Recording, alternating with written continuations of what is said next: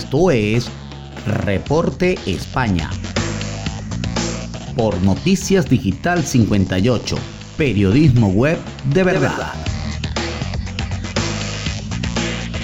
Buenas noches amigos, este es el resumen de Noticias Digital 58 transmitiendo desde la ciudad de Madrid, España. Les saluda Gabriel Higuera, CNP 20576. Comenzamos con las informaciones del día de hoy y es que el volcán de La Palma, enfurecido, la nueva colaza avanza 900 metros en 24 horas. El día 40 de vida de volcán de La Palma no muestra indicios de apaciguamiento. Todo lo contrario, está enfurecida y describía en la tarde de este viernes la directora del Instituto Geográfico Nacional y portavoz del Comité Científico del Plan de Emergencias Volcánicas de Canarias, María José Blanco. El centro eruptivo de esta manera sigue expulsando, como en los días anteriores, potentes ríos de lava desde el noroeste del cono hacia el suroeste de la isla.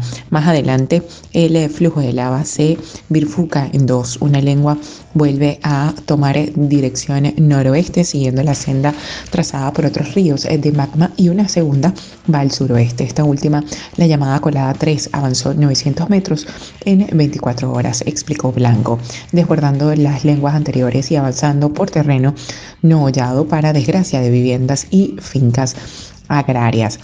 En otra eh, información, hay riesgo de un gran apagón eléctrico en España. La ministra de Transición Ecológica responde. La ministra Teresa Rivera se ha mostrado contundente. La electricidad está garantizada.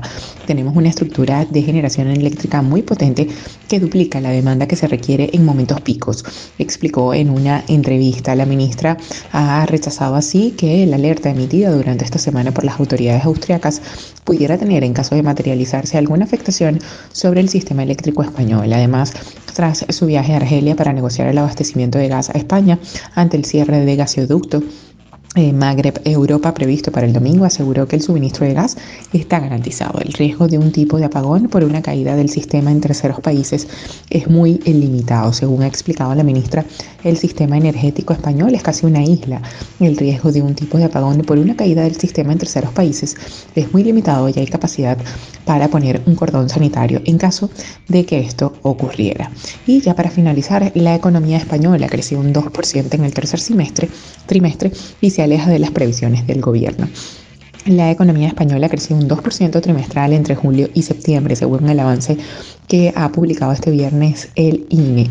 Aunque se trata de un crecimiento muy vigoroso para un periodo prepandemia, en este trimestre era cuando se tenía que producir el gran rebote de la actividad tras el levantamiento de las restricciones y el avance en la vacunación.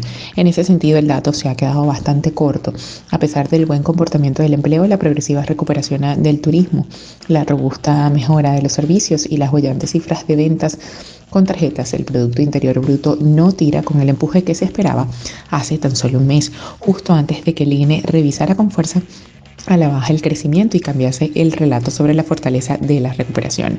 La sorpresa mayúscula es que en plena reapertura el consumo de los hogares incluso retrocede un 0,5% trimestral.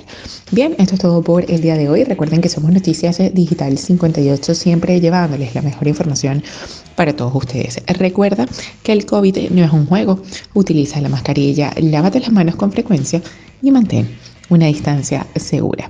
Desde Madrid, España, se despide Gabriel Higuera. Feliz noche.